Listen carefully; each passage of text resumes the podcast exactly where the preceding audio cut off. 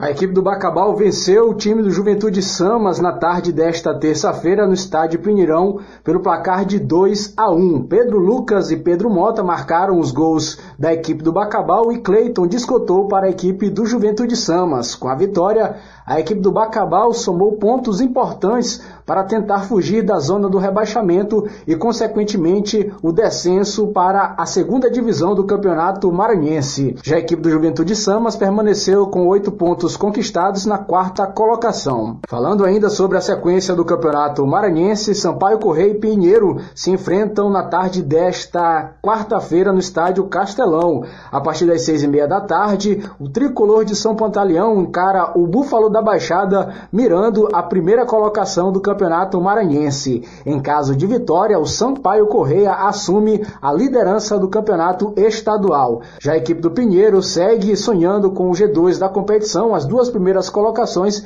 para tentar avançar à próxima fase da competição, já direto na fase semifinal. Falando sobre esse confronto, o técnico Rafael Guanais do Sampaio Correia diz que agora é o momento de virar chave, já que o time do Sampaio Correia vem de duas partidas disputadas dentro de outra competição, no caso a Copa do Nordeste, e agora é a vez de mirar o Campeonato Maranhense. Temos um jogo importante agora na quarta, né, voltando, trocando realmente a chave, a gente vem com jogos seguidos na, na Copa do Nordeste e agora retomando as atenções para o Campeonato Estadual, um campeonato muito importante, onde a gente vem bem, né, num, uma, com, com, com, uma, com uma ótima campanha, com um bom desempenho também.